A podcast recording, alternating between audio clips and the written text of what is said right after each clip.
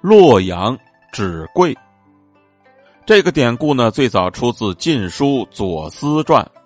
左思呢是西晋时期著名的文学家，家族世代学习儒学。左思小的时候呢，并不出众，他曾经学习书法、琴艺，但是都没有学成。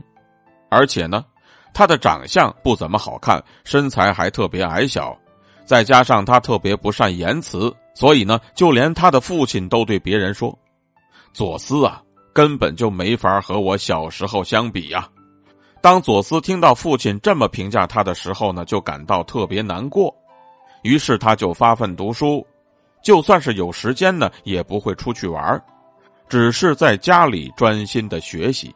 左思长大之后呢，他的文才才渐渐的显现出来。他所写的文章呢，辞藻华丽，曾经用一年的时间写了一篇《齐都赋》。不过呢，他还想写一篇《三都赋》。正好这个时候呢，他们全家都搬到了都城洛阳。左思呢，就去拜访了当时的著作郎张载，并且向他请教。然后呢，他又四处收集资料，精心构思。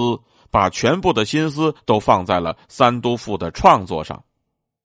那段时间呢，他的家里堆满了资料，走廊里、庭院里，就连厕所里面都放着笔和纸。只要他想出来一个好句子，就赶紧记录下来。就这样呢，一共耗费了十年的时间，左思终于写出了著名的《三都赋》。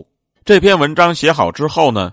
左思就把文章拿给了当时的文学家张华品评，张华是越读越喜欢，就拿给了当时著名的学者皇甫谧来看。